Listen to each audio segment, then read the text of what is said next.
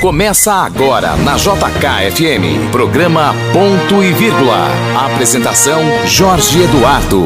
Bom dia Brasília! Bom dia a todos os homens que são pais e que honram essa função social tão linda. Ser pai é acompanhar o filho no crescimento, a filha no crescimento, é dar apoio na adolescência, numa hora difícil, uma hora de transição tá junto com os filhos, ao lado deles nos momentos mais difíceis, na hora que ele opta pela sua carreira, na hora que ele decide quem vai ser seu parceiro ou sua parceira. O pai nessa hora ele tem que ser uma ajuda, um esteio, é, ser uma pessoa presente. Então você que é um papai presente, parabéns para você. Você que ainda não é um pai presente, aproveita o dia de hoje para fazer uma reflexão, para pensar se você não está perdendo tempo na sua vida e deixando uma grande oportunidade.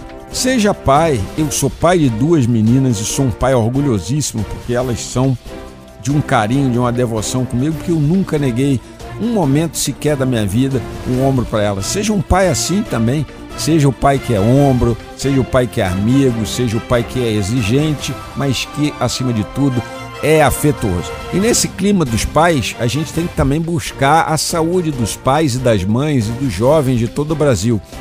Por isso que a gente está trazendo para a entrevista desse domingo, dia dos pais, dia 8 de agosto, o Dr. Gutenberg Fialho, presidente do Sindicato dos Médicos do Distrito Federal.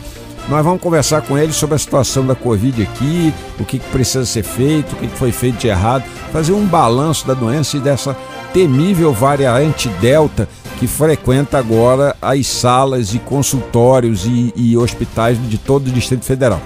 Além dele, você vai ter aqui a participação do Leandro Mazini falando de política e economia, é, o Roberto Wagner falando de futebol, os dois que são papais de duas meninas lindas, e a doutora Fernanda Loureiro, que encerra comentando também sobre um assunto ligado à Covid e a gente vai conversar com ela no final do programa. Todo mundo apresentado, a gente explica para você que hoje não tem Andréa Salles, que está retida num compromisso profissional. O programa de hoje é na apresentação só minha, Jorge Eduardo Antunes. A partir de agora, com ponto e vírgula no ar, você terá tudo o que precisa saber para ficar bem informado. Na JK, ponto e vírgula. Ponto e vírgula. Ponto e vírgula. Entrevista. E nessa manhã de domingo, aqui pela JKFM, o programa Ponto e Vírgula tem o prazer de receber um médico para lá de especial, Dr. Gutenberg Fialho, presidente do Sindicato dos Médicos aqui do Distrito Federal e posso dizer para vocês que é um médico que pratica a medicina com justiça e perfeição, sem medo de errar. Só para vocês terem a ideia, o Sindicato dos Médicos passou agora a olhar com mais lupa ainda para a população é, jovem, que é justamente a população nesse, nesse, nessa onda de Covid que a gente está aqui ainda, é, que não foi alcançada pelas vacinas e que antes dessa variante Delta, se achava acima do bem e do mal e imune. Doutor Gutenberg Fialho, primeiro lugar, bom dia. Conta pra gente como é que é essa campanha Não Vacila, Vacina. Bem, inicialmente, meu irmão, de agradecer a oportunidade de estar nessa manhã discutindo esse tema tão importante para a sociedade e dizer a você que a preocupação do Sindicato dos Médicos, minha como médico, como presidente do Sindicato dos Médicos, como presidente da Federação Nacional dos Médicos, é essa, essa ameaça do aumento da, da contaminação, do adoecimento e até da mortalidade com a nova cepa, que é a cepa Delta. Uhum. O Sindicato dos Médicos lança, lançou sexta-feira a campanha Não Vacile, Vacina, para estimular os, médicos, os jovens a adotar com mais rigor as medidas de medidas sanitárias, né? Distanciamento social, uso de máscara, álcool e gel, porque essa cepa ela tem predileção mais pelos jovens. Uhum. Esses jovens são rebeldes, com as aglomerações, barzinhos e tal, terminam tendo uma certa resistência a adotar essas medidas. E nesse momento em que está se ameaçando aí uma nova onda com a cepa Delta, é necessário que eles adotem medidas mais prudentes para não ter aí o sofrimento de adoecer, de ir para UTI e eventualmente um óbito.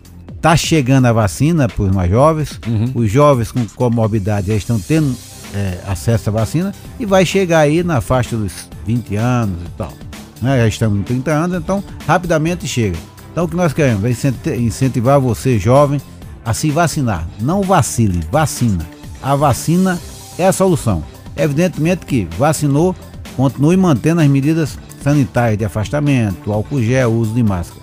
Mas importante, a vacinação. Não vacile, vacina, porque com a vida nós não podemos é, brincar. Eu costumo dizer que a vida não tem repescagem. Você perdeu, você não volta atrás.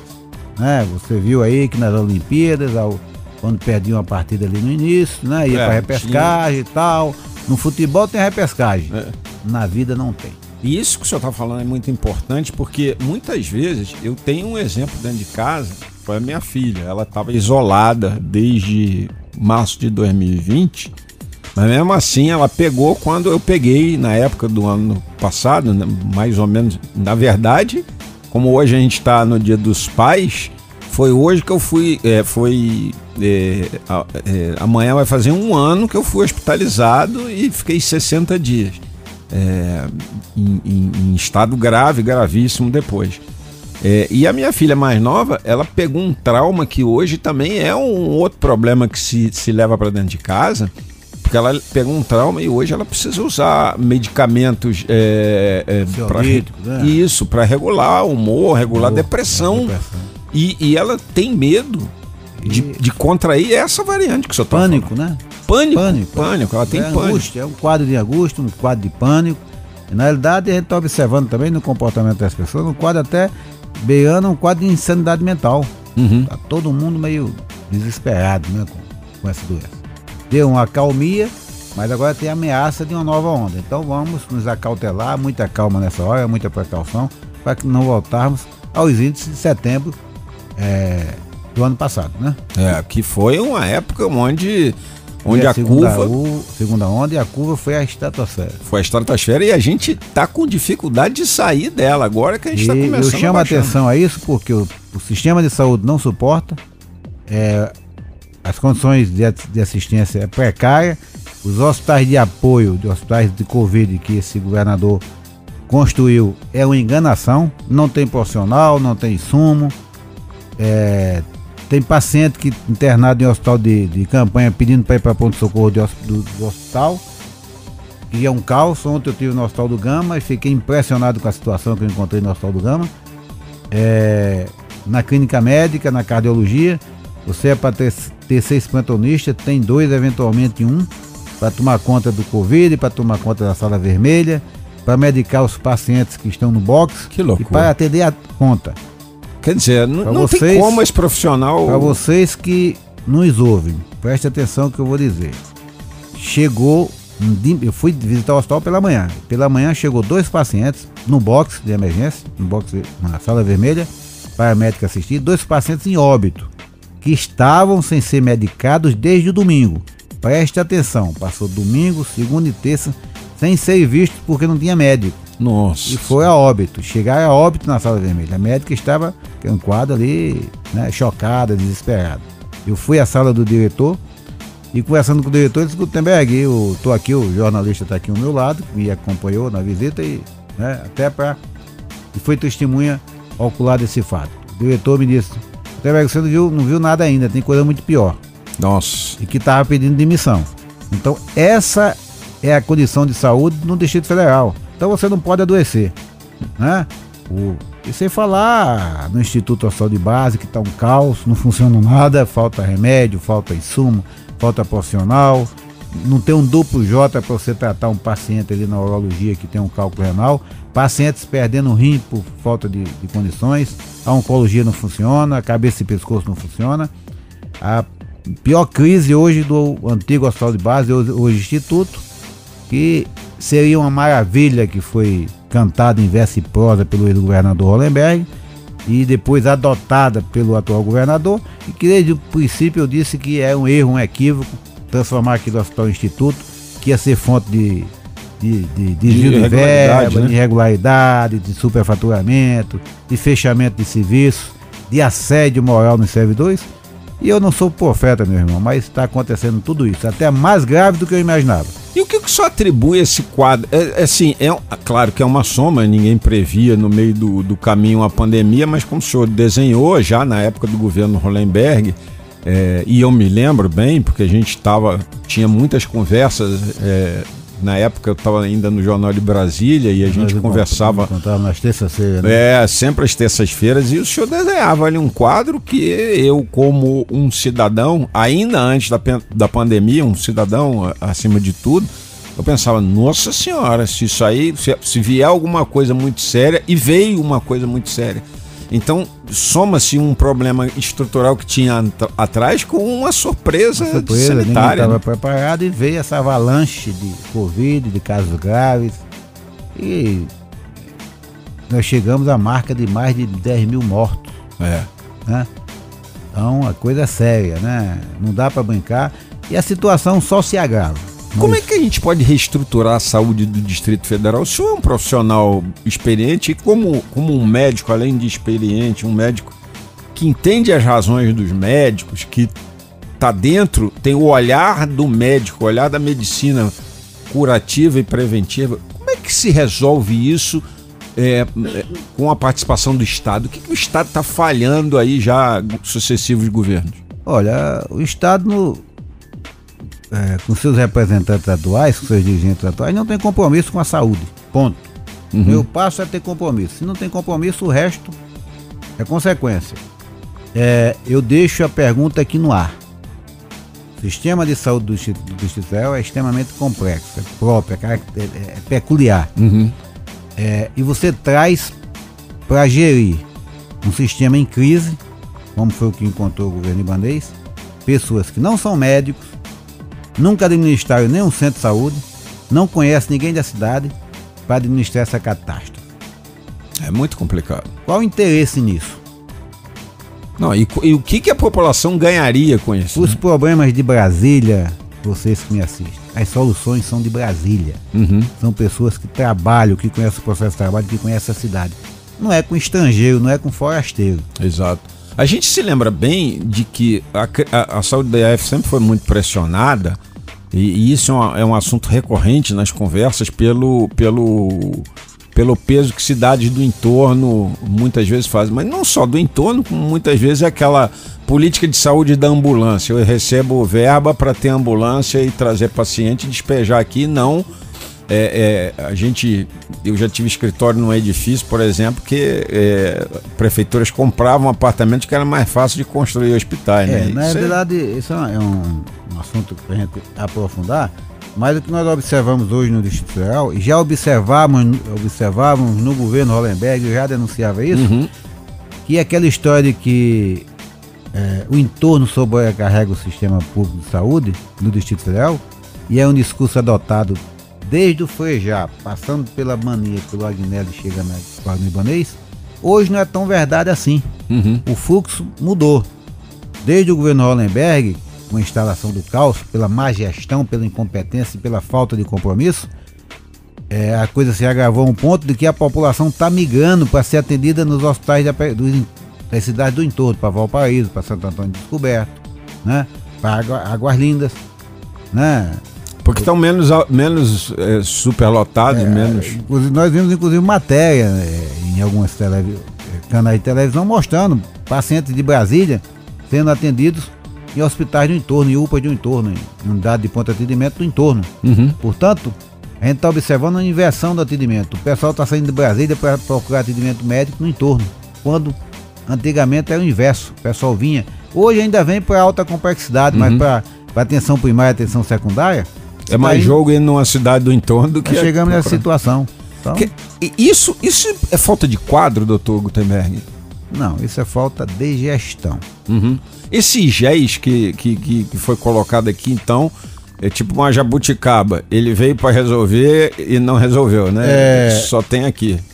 Vamos a uma reflexão com os ouvintes. Uhum.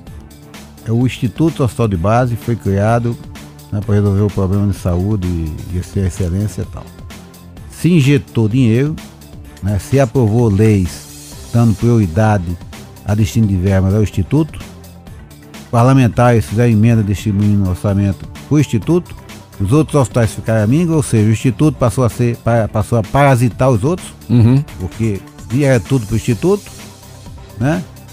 E o Instituto quebra e tem hoje uma- um, um déficit de mais de 250 milhões, É, como pode isso? Essa é a primeira pergunta. né? Como? Então, se antes, por pior que fosse, é melhor do que a situação de hoje, Tem alguma coisa muito errada nisso. Então, né? Então você tem lá empreguismo, se empregou gente demais a pedido de parlamentares. Eu não vou citar nome, mas eu tive isso. é, eu sou testemunho ocular da história. Eu vou um determinado dia conversar com o superintendente do IGES para discutir um acordo coletivo. Encontro ali um, um deputado que estava com vários currículos debaixo do braço. E aí eu abordo, cumprimentei, ó, Gutenberg por aqui e tal, diga aí, deputado. Não, eu tô aqui, vim trazer uns currículos aqui para deixar aqui com o superintendente. Uhum. Esse povo era contratado. Tanto é que, com a nova, após a crise, demitiu muita gente. Salários estratosféricos, é, fecharam o serviço. Em plena pandemia, é, se noticiou na gestão ainda do, do Francisco, que foi teve preso aí por suspeita de desvio de verba, de superfaturamento, na operação é, teste rápido Uhum. se anunciou como um grande feito a construção de uma sala de situação por 1 milhão e 900 mil reais. Quase 2 milhões de reais eles, eles gastaram numa sala, onde tinha só computador, uma sala de situação para fazer uma conexão com, é, com os hospitais para saber o atendimento é, é, né, em Isso tempo é- real da emergência dos hospitais. Que na época do Agnello já existia, porque uma vez eu tive é, discutindo o plano de cada salário dos médicos com o ex-governador Agnello, tive na sala dele, ele mostrou. Já existia. Né? Se gastaram quase 2 milhões de reais, 1 milhão e 900 mil, porque deram publicidade. A, a, a disfarçatez, a sensação de impunidade é tão grande que o cidadão teve a cara de pau de divulgar isso na imprensa como um grande feito. Criar algo já criado. Não, e outra coisa, de ban- esbanjando dinheiro, jogando dinheiro fora. Passe- demais. a, a população morrendo por falta de remédio, por falta de leito, e o cidadão gasta 2 milhões de reais numa sala de, de, de- de situação. E quantos tratamentos poderiam ser pagos? Isso é que a gente tem que pensar. Essa é uma reflexão. Daí, daí a dinheiro. situação caótica, principalmente financeira, que está o IGES hoje.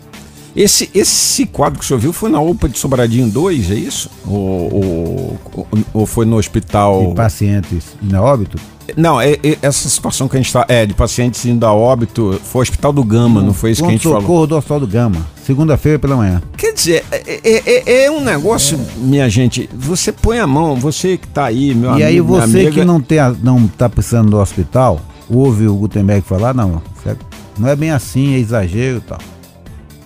Eu, eu rezo para que você não precise usar. É, e- e- esse é um alerta, esse é um alerta Vários, importante. vários amigos conhecidos, depois que precisa, Gutenberg, a coisa é pior do que você está falando.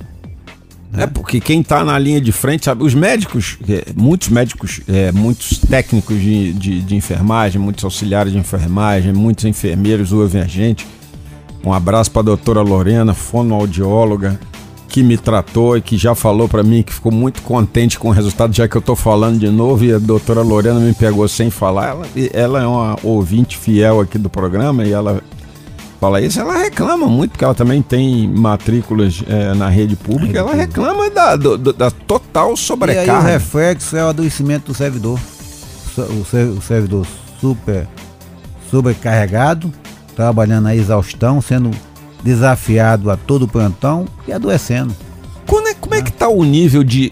bo- boa, boa questão que o senhor levantou. Como é que tá o nível de adoecimento de médicos e, e- e profissionais de saúde hoje, no meio desse tiroteio que a gente ainda tá vendo? Porque a gente tá vivendo uma guerra, meu amigo, minha amiga, que ouve a gente aqui no programa Ponto e Vírgula, nos 102,7 da JKFM. A gente tá vendo uma guerra é, mais grave que os pais da gente, os avós da gente, os avós da gente vi- viveram durante a Primeira e a Segunda Guerra Mundial. A gente está num estado de guerra em que a gente já tem meio milhão, 570 mil mortos que a gente está encostando já. É, é uma guerra com inimigo invisível, mas não deixa de ser uma guerra. Os profissionais da saúde, como está a saúde física e mental do pessoal da saúde? É, os profissionais, de uma forma geral, médicos, auxiliar de enfermagem, área administrativa, está sobrecarregada, está com estresse, crise, síndrome de burnout, distúrbio psiquiátrico, diversas, diversas formas. Isso tem levado a um sofrimento mental enorme. E o pior, além disso, tem o agravante do assédio moral.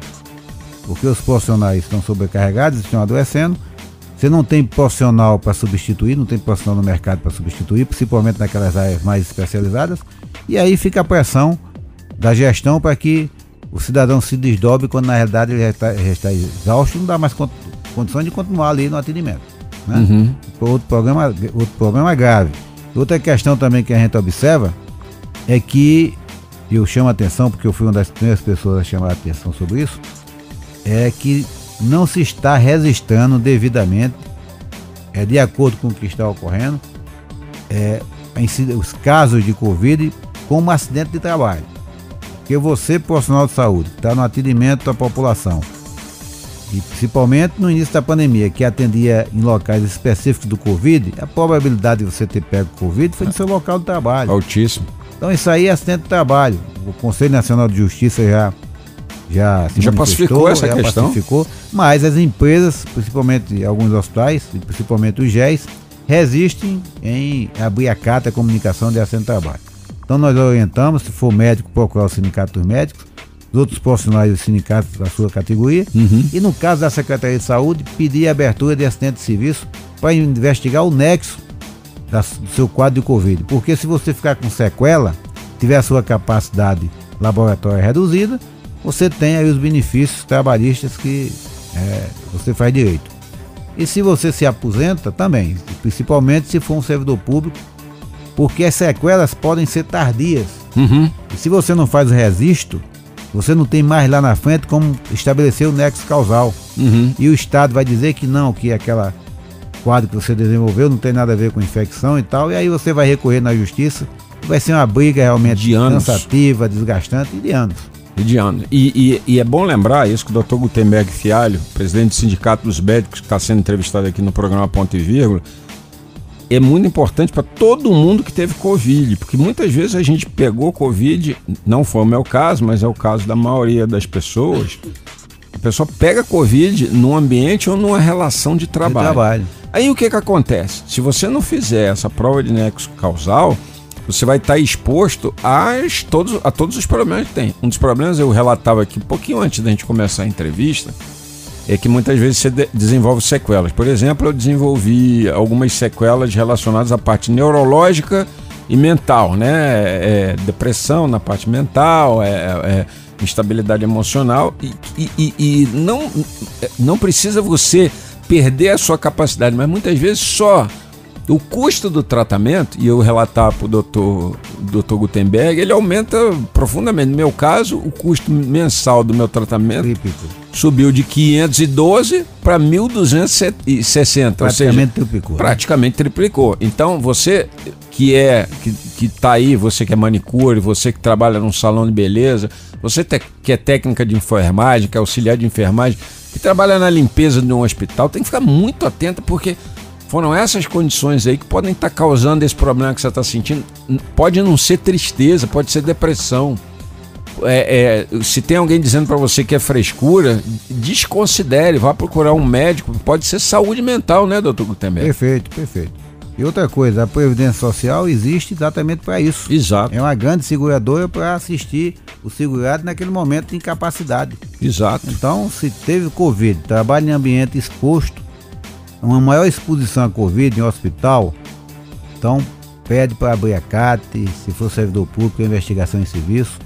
Resista, porque depois você não tem como resgatar isso. É, e, e, e, e os prejuízos, você vê, eu já estou acumulando um prejuízo graúdo só no ano de 2021. Aí, quando você entra na justiça, é um dos ensinamentos que o estudante de direito aprende logo no início, no primeiro semestre, é que ganha causa não é quem tem o melhor direito, é quem tem a melhor prova. Isso. Portanto, Exato. tem que se fazê-la com antecedência.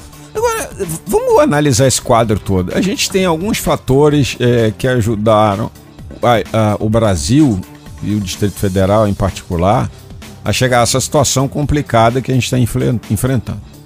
Uma das coisas foi é, a postura negacionista ou, vamos dizer assim, descuidada de alguns governantes. Chamar Covid de gripezinha, é, chamar Covid de, de resfriadinho, de, é, dizer que as pessoas morrendo era chega de mimimi, ou, ou é, é focar errado. Eu acho que teve muito foco errado e tirou-se, isso é uma crítica que a gente faz assim, tirou-se é, muita gente, até do próprio emprego formal que a pessoa ocupava, é, por, uma, por uma ânsia de medidas que podem não ter sido as melhores. O que, que o Brasil, doutor Gutemec, se o senhor fosse ministro da Saúde, o que, que o Brasil errou na pandemia, o que no começo da pandemia, o que, que ele não pode errar a partir de agora, já que a gente está com a variante Delta aí em cartaz? Na realidade, nós não podemos ou não devemos fulanizar. Mas o Covid ela tem que ser analisada temporalmente, não uhum. atemporal. Uhum. É, cada onda, cada variante tem um comportamento. Então uhum. você aprende a dia a dia.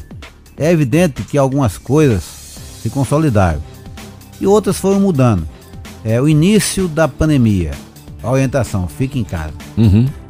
Isso com a, com, a, com a evoluir da pandemia mudou. Por quê? No início se conhecia pouco, fica em casa, não, só quando, tenta controlar. Naquele momento a orientação foi perfeita, depois foi mudando, uhum. né?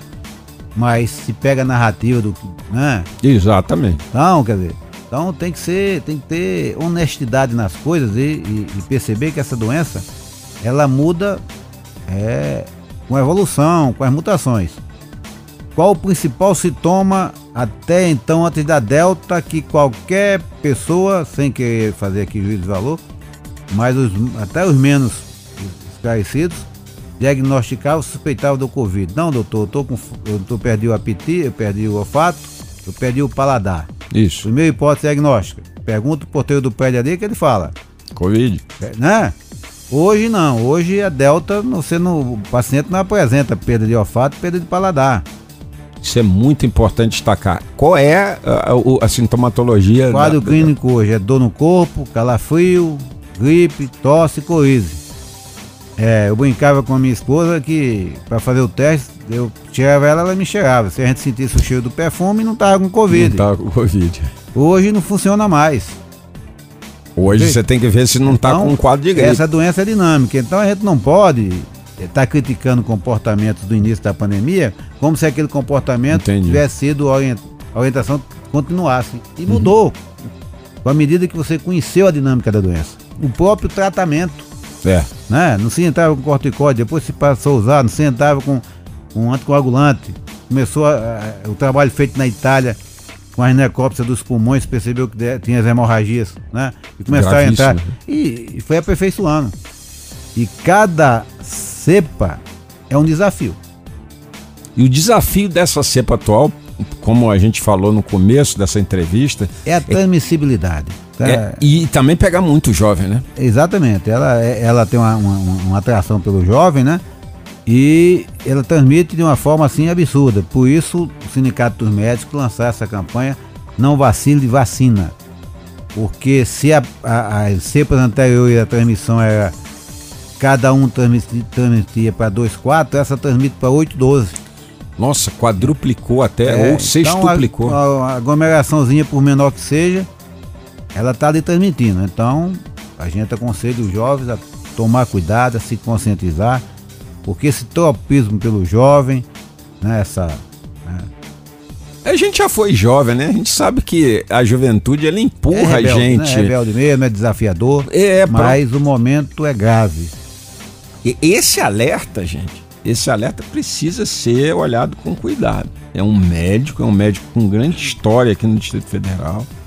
É um profissional de saúde respeitado entre seus colegas e, e que está dizendo para você: é grave é sério, pega uma, uma fatia da população que antes não estava no alvo original é, dos casos de morte. E aí, di, diante disso aí, a gente está vendo algumas eu, coisas aí complicadas. Tenho... Jogo de futebol com público. O que, que o senhor acha disso? Não é recomendado. Não é recomendado. No momento não é recomendado. Muita cautela, ainda muita cautela. Muita é, cautela. Show, é, é, como tá liberado em outro estado. Coisa, Show com gente em pé. É, e no momento de que você tem uma cepa com alta transmissibilidade, você vai relaxando mais ainda as medidas né, Uhum. restritivas. Então eu acho que é um contrassenso. Eu aconselho, inclusive, a quem puder entrar no site do Sindicato dos Médicos ou no nosso Facebook e assistir a entrevista que o Dr. S. Lei Saraiva Vieira Júnior, infectologista, deu à TV Cine Médico terça-feira. Ele dissertou sobre isso, mostrou a importância das medidas restritivas, a contaminação dos jovens, falou sobre a, a- a velocidade de transmissão. É um profissional extremamente conceituado, que domina o assunto, é um estudioso. Uma bela entrevista está disponível no Facebook do Sindicato dos Médicos. É, facebook.com barra Médico, não é isso? Isso. É, não deixem de conferir essa entrevista, não deixe de conferir, assim, se você tem um cuidado com você, com a saúde, com o próximo, acompanhe a página do Sindicato dos Médicos, no Facebook, pelo menos, se você não quiser entrar no site, ou entre no site do Cine Médico, porque ali tem a orientação de profissionais que são ligados a essa área. Ali não tem terra plana, ali é terra redonda. Não, as informações são precisas, né? São Então, é. fundamentadas.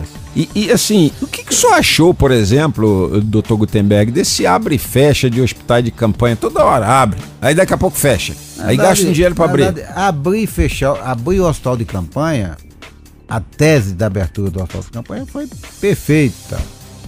Não tem leite suficiente, então vamos aumentar a oferta de leite, porque não estamos dando, dando condições, a população está sem assistência, está sem para onde ir. Só que faltou planejamento. E os hospitais, quando foram abertos, já foram abertos, a, a- a- aquela fase aguda já tinha passado, os pacientes já tinham morrido e não se beneficiaram. Uhum. Você vê agora, por exemplo, o hospital de campanha que foi aberto é, num, num- num autódromo, né? No autódromo? No autódromo, né? Isso. E o do Gama. Do Gama. 50% da capacidade ociosa. Porque ele acaba ficando pronto depois da hora já, certa. né? Ele acaba Então ficando. faltou planejamento, fa- faltou acompanhar o que estava acontecendo no resto do mundo. É o que eu venho dizendo desde o início. Em fevereiro, em março, fevereiro, março de 2020, é, nós sabíamos o que estava acontecendo na Europa e nos Estados Unidos. Uhum. É de, de- de se esperar que acontecesse no Brasil? É. Mas deixou chegar o caos aqui para tomar as providências. Ponto. Né? Quando chegou em setembro de 2020, se fecha os hospitais de campanha. Desmobiliza o, o, o agarrão, o hospital, de ba, o hospital de referência da Covid. Isso. E eu lembro que na época eu gravei vídeo, escrevi artigo dizendo que não estava na hora, tinha que ter cautela e tal, mas mesmo assim desist, é, De, de mobilizar mobilizaram essa toda a estrutura. O que aconteceu em fevereiro? A mortalidade explodiu. Uhum. Isso é falta de compromisso, de planejamento, de compromisso com a vida, né? É falha de gestor público, né? Estou, não tem planejamento, não, né? não tem é, cumprimento de metas, avaliação de desempenho. E não tem compromisso com a vida mesmo, porque como é que você desmonta um negócio sabendo que na Europa, nos Estados Unidos, estava se repetindo o que aconteceu no final de dois- de mil- 2019 início de 2020 e que isso ia acontecer no Brasil e você Simplesmente ignora, né? ignora. Ah, que não- E aí gasta-se uma fortuna para reestruturar tudo de novo. E quando está pronto, a fase aguda já passou. É, isso, é, isso é exemplo típico de falta de planejamento, né? E outros interesses que a gente pode até nem ser leviano estar falando isso, mas que Que a gente pelo menos fica com a pulga atrás da orelha, até porque ninguém prende. levanta suspeita, né? Não É, e dúvida. ninguém faz uma operação é, delicada como essa que leva uma pessoa à prisão. A gente espera, né? Que você não te- tenha pelo menos indícios. A testagem aqui também foi meio bagunçada, né, Não, doutor? Gutenberg? testagem, você tocou num ponto essencial. Os países sérios, os países desenvolvidos, os países que é, fizeram uma assistência adequada da Covid, testaram em massa a população. É o beabá do controle da pandemia. Testar, diagnosticar, isolar e tratar. Nunca se testou aqui no Distrito Federal, nunca se fez vigilância sanitária, vigilância epidemiológica. Uhum. Nunca se buscou os contactantes para isolar, para impedir a propagação. É, o resultado foi péssimo, foi trágico. Exatamente. Bom, nós estamos chegando aqui já ao final da nossa entrevista é, aqui com o Dr. Gutenberg Vialli. Eu queria só que o senhor repassasse a campanha que o Sind Médico tá, é, colocou no ar e a importância dela. Cuidado para quem? Bem, inicialmente eu gostaria de, de, de agradecer aos ouvintes que, que, que, nos acompanham, nos ouvem, e pedir que ajude o Sindicato dos Médicos nesse desafio, nessa cruzada que é conscientizar a juventude para que adote as medidas sanitárias aconselhadas, o distanciamento, o uso da máscara, o álcool gel e a partir do momento em que for disponibilizada a vacina, vacine-se. E o, o, nosso, nosso, nosso mantra é não vacile, vacina. É, porque, porque já estamos na faixa dos 30, né? Daqui 30. a pouco vai baixar. Os jovens com comorbidade já estão tendo acesso à vacinação. Portanto, meu jovem, procure os postos de vacinação e se vacine. Rapidinho aqui agora. Vacina faz mal, vacina faz bem, não é isso? Vai, vai. Porque a gente é, tem que Vacina é a solução. Vacina, e vacina é boa é a que tiver. Essa frase pegou, alguém criou. E vacina boa é a vacina no braço. Vacina. Todas elas dão uma boa cobertura. E Portanto, fazer os ciclos direitinho. Primeira, primeira dose, segunda, segunda dose, dose, nada de não tomar segunda, de não completar o ciclo. E aconselho também quem tiver acesso à vacina da influenza, à vacina da gripe, tome também, porque melhora a sua imunidade, evita que você tenha pega aí uma infecção, uma, uma gripe e comprometa aí, agrave um quadro de Covid. Tratamento médico, quem dá é? Tratamento médico, tratamento, procure seu, seu médico, vá ao hospital, vá ao ponto-socorro, vá a uma UPA, vá um.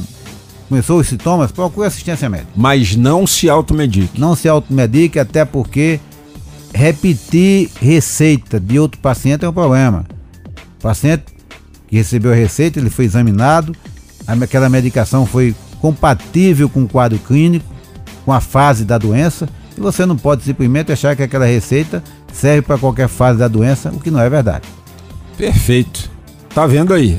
Prevenção, máscara, nós não podemos, álcool. Nós não podemos encerrar aqui nosso bate-papo sem, sem deixar de desejar um feliz dia dos pais. Exatamente. O senhor é pai é de quantos? Tenho três filhos, né?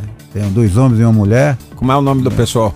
É o Felipe, que é o mais velho, é médico, tem a Andressa, que tá, amanhã ela conclui o curso de direito, a formatura oh. amanhã, e o mais novo é estudante de medicina. Olha então, só. Estamos, estamos, com dois médicos, mais três cidadãos aí na, na Dois médicos na e uma advogada para ajudar esse país. O país precisa disso, o país precisa de médico, precisa de advogado, precisa de técnico, de enfermagem, de enfermeiro. Esse país precisa de saúde, precisa de educação, precisa de investimento.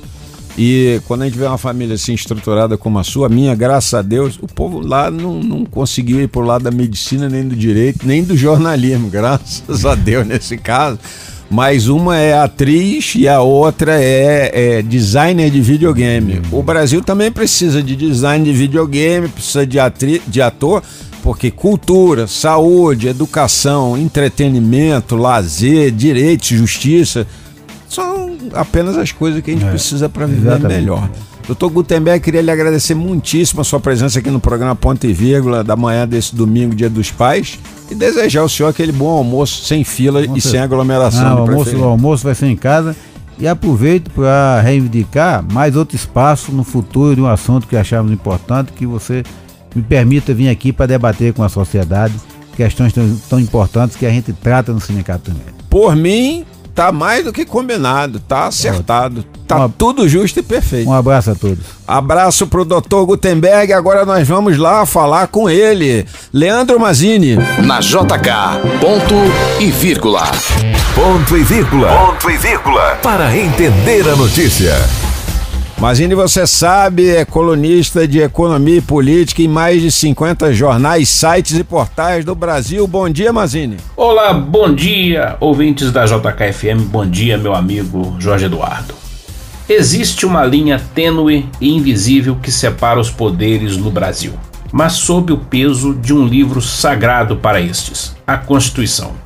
Nunca na história do país existiu um momento como este que passamos de crise entre dois poderes, que se agravou na quinta-feira à noite. De um lado, o presidente da República, Jair Bolsonaro, com críticas contundentes a ministros do Supremo Tribunal Federal e à Corte. Com que intuito ainda não ficou claro. De outro lado, os 11 ministros do STF que têm o dever de julgar com isenção, honestidade, sem ideologias políticas ou questões pessoais. No meio disso tudo, estamos nós, o povo, a assistir às trocas de farpas. O presidente do STF, ministro Luiz Fux, cancelou uma reunião que teria com Bolsonaro. Isso agravou o cenário na sexta-feira. Motoristas de caminhões bolsonaristas foram para a frente da corte num buzinaço num episódio boçal e a PM foi acionada e cercou o prédio. No fundo, o que está por trás dessa irritação do presidente Bolsonaro com a corte é a decisão do plenário de inocentar o ex-presidente Lula da Silva nos processos da Lava Jato e deixar o petista elegível para a disputa presidencial do ano que vem. Decisão esta tomada mediante votos sob o respaldo jurídico da interpretação dos ministros e sob a luz da lei. Até então, antes disso, o caminho estava livre para Bolsonaro sem um adversário à altura do seu poder de voto, já demonstrado em 2018. Agora, a pergunta que fica aqui em Brasília é: pode o presidente fechar o STF, como já ameaçou em brincadeira o seu filho deputado federal, Eduardo Bolsonaro? Isso seria golpe. E é essa sombra que se forja nas nuvens de Brasília e as autoridades se esforçam para afastar. Enfim, há um esforço tremendo de poderes e gente de bem para mostrar a Bolsonaro que ele tem o direito à liberdade de expressão, mas não se pode confundir isso com libertinagem verbal ou ameaça ao Estado de Direito e à democracia. Já passamos por isso numa história recente do Brasil por mais de 20 anos e não foi nada bom. Fato é que este esforço para mostrar a Bolsonaro é que ele é apenas um inquilino passageiro por lei do gabinete que ocupa, e não dono do imóvel e do país. No Palácio do Planalto, Bolsonaro tem que tomar cuidado para não se tornar o palhaço do Planalto. Está no prelo a biografia Meu Nome é Enéas, um outro assunto aqui que eu trago para vocês. É da editora Resistência Cultural de autoria do professor Renato Veloso. Enéas Carneiro, vamos lembrar, terceiro lugar na eleição presidencial de 94, com mais de 5 milhões de votos, e até hoje o deputado federal mais votado da história do Brasil. Ele não queria em vida sua biografia. Coube aos amigos mais próximos em conversa recente rememorar seus feitos públicos e revelar episódios curiosos da vida privada. E trago dois aqui de antemão para vocês ouvintes. A descoberta de uma quarta filha, moradora do Paraná, ela ainda não se revelou em público. E do dia que Enéas chamou seu chefe de gabinete, anunciou que morreria, vítima de complicações causadas pela leucemia, e deixou um envelope lacrado com todas as instruções para o seu discreto velório. E assim foi feito.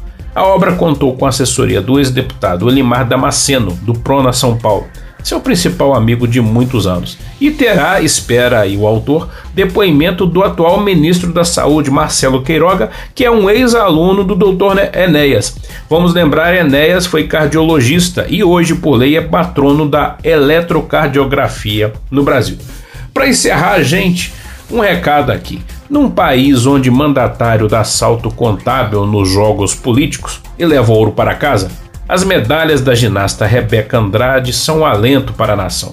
Sua garra, disciplina, talento humildade a fazem a nossa heroína nacional. E um parabéns meu a todos os atletas que estão lá em Tóquio representando o Brasil, os que já voltaram com ou sem medalhas. É isso aí. Força, garra, precisamos disso. Grande abraço a todos, segue a novela da vida real. Até domingo que vem. Tá certo, esse foi Leandro Mazini aqui no programa Ponto e Vírgula da Manhã desse domingo, Dia dos Pais. Mazini, que também é papai de uma menina e quem chega depois dele é, um é o papai de uma outra menina, sabia, Tavim? É, às vezes do Roberto Wagner. Nosso querido Robertinho. Na JK, ponto e vírgula craque do canal Fute Mesa Redonda, ele comenta o esporte aqui para você todo domingo. Bom dia, Robertinho. Muito bom dia, bom dia, bom dia, bom dia, bom dia, bom dia, Jorge, bom dia, Andréia, bom dia, meu povo, minha povo, meu galera, minha galera, minha nação, minha galáxia que está ligada aqui na JKFM nesta manhã de domingo. Começando bem esse domingão para você que tá aí, ó, de frente o rádio, escutando aqui para falar de esportes, esse que vos fala também está passando neste exato momento o encerramento dos Jogos Olímpicos de Tóquio, jogos que eram para ter sido realizados em 2020 por conta da pandemia, foram adiados em um ano e terminam agora neste domingo, neste momento, uma cerimônia é, emocionante, né, de Tóquio, assim como foram os jogos, os jogos que foram encarados como da esperança, como né, uma volta por cima depois de uma pandemia que ainda não terminou, mas podemos dizer que há esperança de que vá terminar por vários indícios, né? Então, o encerramento dos Jogos Olímpicos com uma participação bacana dos brasileiros, novidades em esportes como novidades, o surf, o skate, trazendo bons resultados para o Brasil, algumas decepções, como no vôlei, tanto de quadra quanto de praia, né? Mas uma participação bem legal do Brasil, com destaque, claro, para nossas mulheres, conquistaram muitas medalhas, inclusive medalhas é, de ouro, né? Douradas, como da Ana Marcela Cunha, a Rebeca Andrade na ginástica. Enfim, teve a prata da, da nossa fadinha. Uma participação bem bacana do Brasil em um ano, um ciclo olímpico que houve corte de, de orçamento, né? Uh, do Rio 2016 para Tóquio 2020. Obviamente, a gente já sabia que ia ter esse corte, mas a participação do Brasil satisfatória nesses Jogos Olímpicos. Todos os atletas de parabéns. Muitas histórias emocionantes, muitas histórias de superação, como todos os Jogos Olímpicos são. Mas nem só de Jogos Olímpicos vive o nosso esporte e eu estou aqui também, Jorge, André, amigos ouvintes da JKFM, para falar do esporte preferência nacional que é o futebol. Antes de entrar no Campeonato Brasileiro, que está pegando fogo, vou falar um pouco do que ocorreu na última sexta-feira, sorteio da Copa do Brasil, já nas quartas de final, só pedreira. Não chegou nenhuma zebra, vamos poder dizer assim, só casca grossa, só time de Série A. Então, temos umas quartas de final de respeito. Para começar, Santos e Atlético Paranaense, jogo jogo duríssimo, né? Dois times de Série A e que estão ali no meio de tabela, então equilíbrio total neste confronto. Na mesmo do mesmo lado da chave que já foi sorteado pela CBF tem Grêmio e Flamengo. Muita história envolvida, dois times que gostam de mata-mata, gostam de jogo grande, então outra pedreira neste lado da chave. Do outro lado da chave, temos São Paulo e Atlético e São Paulo e Fortaleza, perdão. Esse é um confronto menos equilibrado que os outros dois, mas louco é aquele que diz que o São Paulo vai passar fácil. Fortaleza vai vender caríssimo essa classificação. Fortaleza que chegou a ser em algum momento a sensação do Campeonato Brasileiro, né? Então, abram os olhos para esse jogo que não será fácil para o São Paulo também não falei isso só porque eu falei isso. Obviamente, o São Paulo vai golear o Fortaleza e eu não vou poder nem voltar aqui domingo que vem para falar nada, mas tá aí. Minha opinião é de que não será jogo fácil para o São Paulo. E para encerrar também deste lado da chave, Fluminense e Atlético Mineiro, outra partidinha. Difícil de saber quem vai passar, mas se eu tivesse dinheiro e fosse apostar, apostaria no Atlético Mineiro, tricolores não me matem, mas o Atlético Mineiro é favorito, muito mais investimento, jogadores de nome, acredito eu que passe desse confronto. Só para encerrar o assunto Copa do Brasil, os jogos estão marcados para os dias 24, 25 e 26 de agosto e as, as partidas de volta nos dias 31, 1 e 2 de setembro. Não perca quartas de finais da Copa do Brasil. E para encerrar minha participação aqui, que antes que o Jorge André cortem meu microfone, vou falar de Campeonato Brasileiro. Hoje tem cinco jogos para a gente acompanhar mais tarde, nenhum de manhã. Fiquem por conta desse, do encerramento da Olimpíada aí. Vamos falar de Santos e Corinthians, 4 horas da tarde. América Mineiro e Fluminense, também às 4 da tarde. Juventude e Atlético Mineiro às 4 da tarde. Esses jogos fecham ali a quarta, é, os jogos da, das 4 horas deste domingo. Já às 6 e 15 tem Flamengo e Internacional no Maracanã e também Ceará e Atlético Goianiense às 6 e 15 A rodada encerra amanhã, segunda-feira, Grêmio e Chapecoense, beleza? Vou dar o meu palpite rapidinho, já corta o microfone, não, segura! Segura, calma, você também que tá no carro aí, não precisa ficar nervoso. Vai ser no pique. Santos e Corinthians no Clássico Paulista vai dar Santos. América Mineiro e Fluminense vai dar Fluminense, Juventude Atlético Mineiro vai dar Atlético Mineiro, Flamengo e Inter vai dar Flamengo, Ceará e Atlético Goianiense vai dar Ceará.